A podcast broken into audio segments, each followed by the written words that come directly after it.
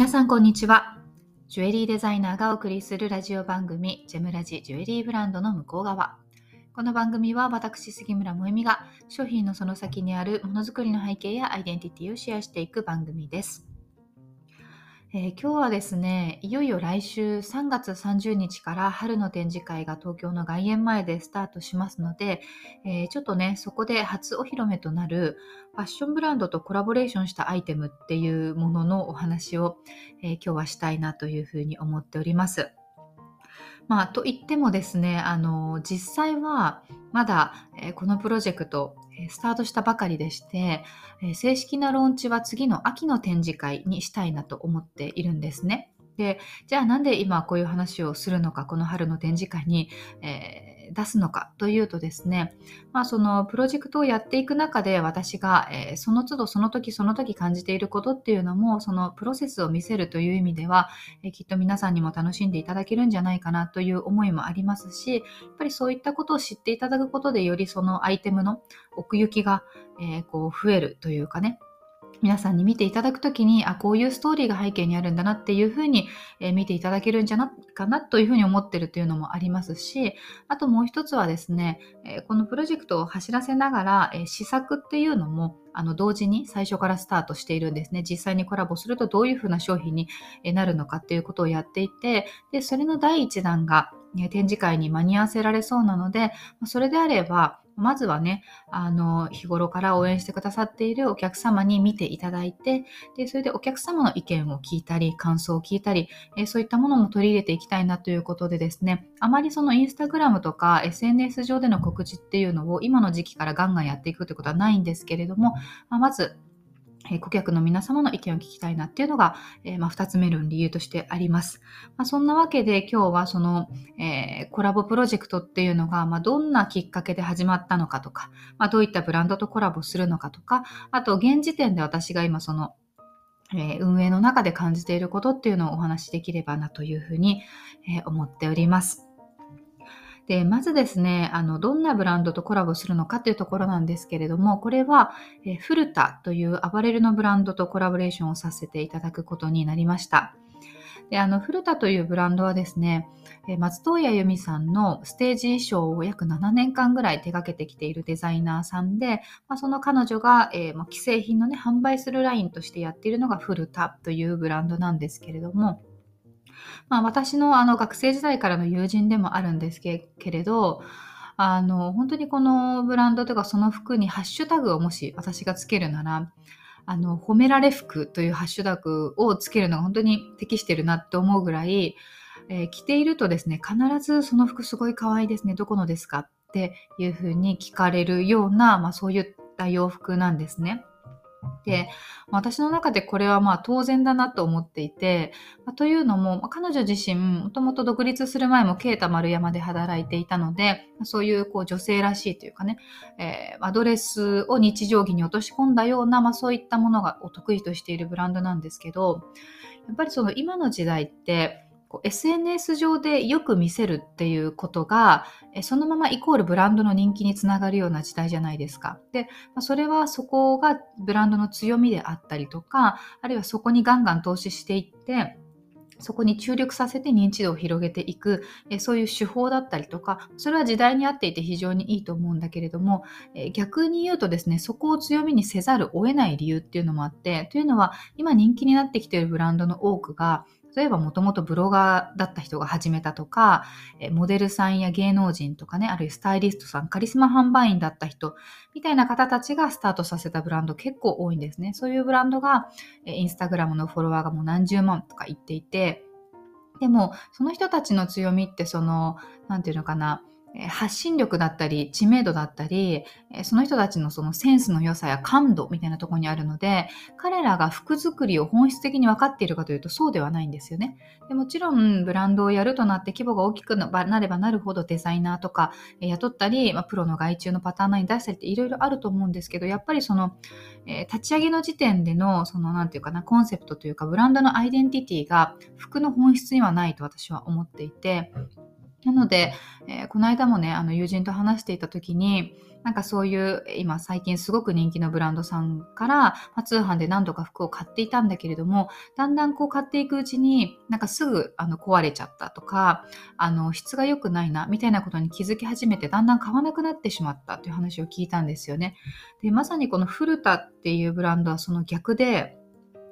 なんかそういうその安っぽいブランドよりもやっぱり価格は高くなるけれども、あの、なので最初に買うハードルって高い方もいるかもしれないんだけれども、着れば着るほど、やっぱり着ている自分が褒められるっていう体験をするし、着心地だったりとか、生地の品質だったり、あるいは縫製やパターンといった本当に服本来の魅力、服本来の品質が高いなというふうに思っていて、というのもですね、まず古田の場合は、デザイナー本人がちゃんとデザインができる。まあ、当たり前のことなんですけど、デザインができる。で、えっ、ー、と、ちゃんと縫うことができる。パターンを引くことができる。つまりちゃんと、えー、一から服を作ることができる人がやっているブランドなんですね。なので、その、たくさん量を売るために、お金をこう稼ぐために、えー、その認知度を取っていくためにやっているブランドとはやっぱり本質的に異なる部分があって、えー、なのでそういう意味ですごくあの信頼のおけるブランドだなというふうに思っていて今回はまこことえコラボレーションをすると、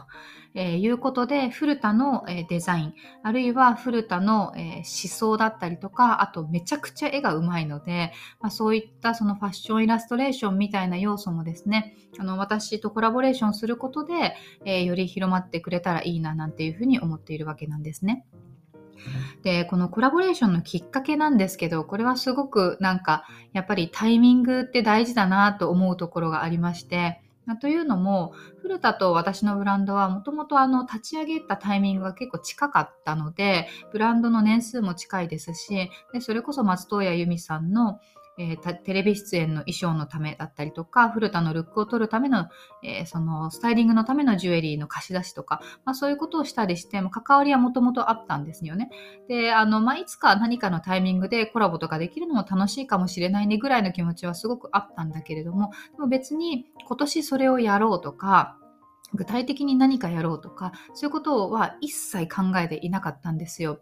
えー、ただですね、まあ、どんなことがきっかけだったかというと、えー、今年の春夏のコレクション、古田のですね、春夏のコレクションが、まあ、毎回あのお花をモチーフにした刺繍ものっていうのが出るんですけど、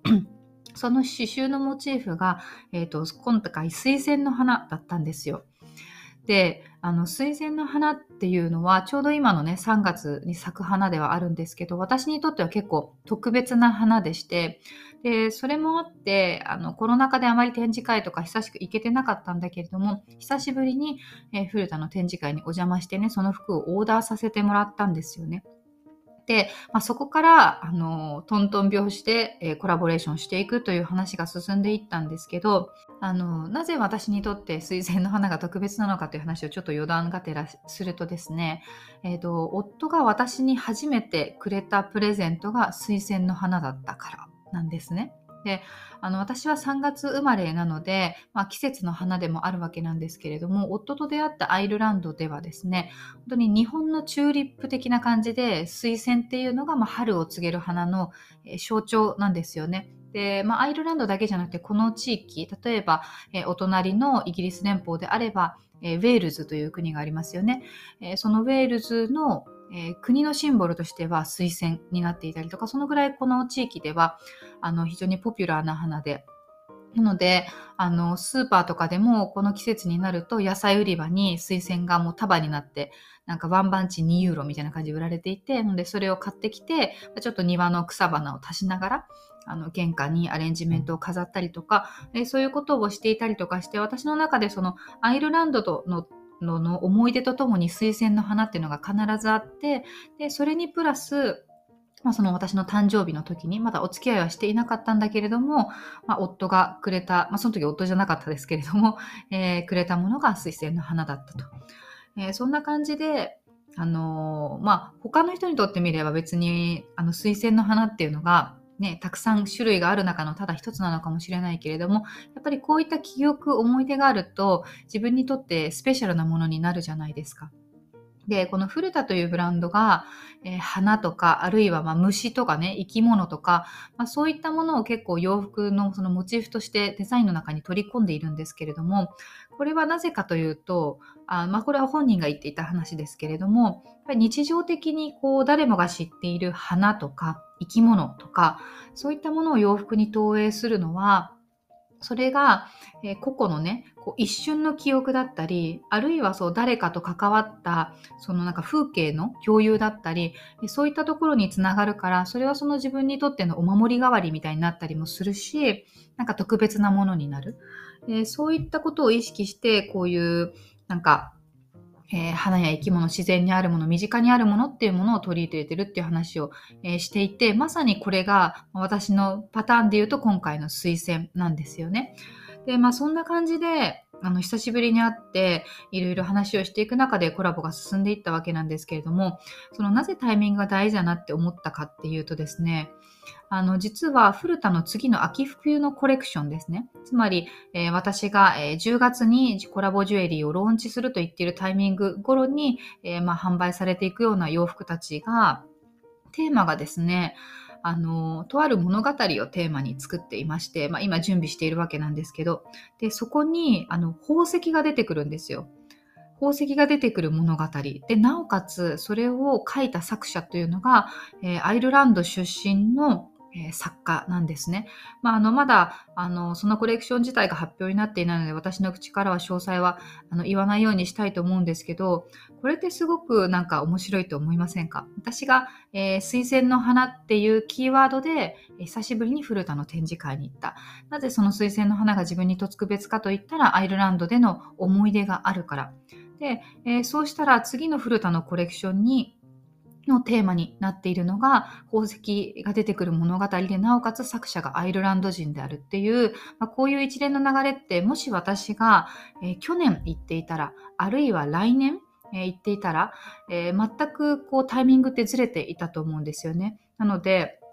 なんかこういうのはこう私は点と点が線になってつながることっていうのをすごく重要視しているんですけれども、まあ、その一つなんだなと思っていてこう、今年の年間スケジュールってもう決まってるわけですよ。展示会も8回もあるし、えー、正直なところキツキツなわけですよね。でも、それでも、あの、今やるべきことなんだなというふうにすごくこう直感的に感じたので、えー、やるという決断を、えー、しました。で、こういうのは、なんていうのかな、え私自身もやりたい、やりたくないという話だけじゃなくて、例えばビジネス的には、ブランドの課題としては、例えば新規顧客を開拓しなきゃいけないとか、えー、そのデザインのバリエーションをもうちょっと増やしていかなければいけないだとか、あるいはその他のブランドと差別化をしていかなければいけないだとか、そういう課題があるわけですよね。でも皆さんもお分かりいただけると思うんですけど、まだまだ小さい子供を育てていて、で、えー、子供との時間は絶対に削らないと決めている。それは、えー、子供の発育とか、えー、子供の心の成長とか、えー、そういったことにはすごく影響があるので、私が仕事にかまけて育児を、え、ないがしろにするっていうことはまずありえないと思っていて、まあ、自分が後悔しないためにもありますけど、じゃあそれが前提で、じゃ経営もしなきゃいけない、クリエーションもしなきゃいけないってなった時に、全てが100点満点にできるわけはないわけです。で、そうなってくると、やっぱり、えー、誰か人様の手をお借りしなければいけない。私にない能力を持っている人、えー、の能力を借りるとか、あるいは私が時間がかけられないことに対して人の手を借りるとか、まあ、そういうことをやっていかなきゃいけない中で、ちょうどこのタイミングに古田とコラボができるっていうことはですね、結局そういったその自分のビジネス的な課題も、あの、結果論として あの一つの方法としてですね、解決する手段になっていたりするんですね。そういう意味でも、あのいろいろなことがタイミングが重なって今やるべきことなのかなというふうにあの思って始めたっていうのがあります。で、なんかこう、これは、ね、チャンスは準備をしている人のとしかつかめないっていうようななんか議論とちょっと似てるなと思っててというのはあの波乗りは波を待ってる人しか乗れないじゃないですか。えー、一瞬で過ぎ去ってしまうから、ちゃんと用意して待ってる人しか乗れない。えー、そういうのと一緒で、こういうなんか、今ここやるべきだみたいなタイミングって、ほんとあっという間に過ぎ去っていくんですよね。ちょっと前でもちょっと後でもダメ。で、それに乗るためには常に自分が日頃からアンテナを張って何をすべきかみたいなことを考えていて、そういったチャンスが来た時に、これは絶対に乗るべきだって瞬時に判断できる判断材料を持ってなきゃいけない。で、そこで一瞬でも迷いが生じてしまって、その取捨選択をしなきゃいけない時に、捨てる決断をしてしまうと、やっぱりそういう人たちはチャンスをつかめないっていうことにあのなるんだと思うんですね。ので、ちょっとスケジュール的にはすごくキツキツでしんどいなというところもあるけれども、まあ、やっぱりそのお互いクリエイター同士なのでね、ビジネスパーソン同士ではないので、あの、話をすればするほどこういったのをやったらいいんじゃないか、こういったアイディアがあるんじゃないかということが膨らんでくる、えー、まあ、そういったあのブランドさんなので、あのそういう意味でもすごくこう相乗効果でね、面白いものができてくれるんじゃないかなと、えー、まあ、そんな風に思っているので、ぜひそれをまずはこの春の展示会で、えお客様にお披露目をさせていただいてですね、あの皆さんの感想とか、え聞ければなと思っています。で、あの、今回この展示会では、あの、ご紹介できるアイテムとしては本当に、あの、1種類、2種類だけなんですけれども、えー、そのデザインソースとなった水仙の花の、えー、刺繍のサンプルだったりとか、まだ洋服にする前の、あの、工場に作ってもらうスワッチですね、だったりとか、あと、フルターのこれまでのデザイン画、えーですね。あの、彼女が実際に、えー、手で描いているデザイン画、えー、あと特別にですね、今回、えっ、と、ユーミンの衣装のデザイン画とかも、え、お借りしていて、これはちょっとあの、SNS とかに上げられちゃうと困るんですけれども、来ていただいた方に限っては、あの、見ていただけるので、そういうのって、その、私たちみたいな、こうファッション界隈にいる人たちは見慣れてたりするんですけどそういうお仕事に関係のない方たちっていうのは、まあ、見る機会ってほとんどないと思うんですよ。なのでそういうのを、ま、見せてもらえるっていうのも一つ面白いことだなというふうに思うので、まあ、ぜひねそんなのもあの楽しみの一つにしていただきながら、え展示会遊びに来ていただけたら嬉しいなと思っています。で、まあ、展示会以外にもその後販売店さんでのイベントですとか、あと、えフルタの方でもあの渋谷西部のポップアップイベントとかがありますので、それはその追ってお口をしていきますけれども、ぜひ、まあ、そんなプロジェクトが発足したよということをまずはね、知っていただければ嬉しいなというふうに思っております。あの、今日のね、話を聞いて、ちょっと展示会行ってみたいなと、え、思ってくださる方がいらっしゃいましたら、え、最終日、4月2日日曜日はフリーでご来場いただけるんですけれども、おそらくフリーの日が結構混むので、えー、よければですね、3月31日、3、4月1日、金曜日、土曜日が予約がまだまだ余裕がありますので、ぜひ概要欄に予約サイトを貼っておくので、遊びに来ていただけたらなと思います。はい。それでは今日はこの辺にしたいと思います。また次回お会いしましょう。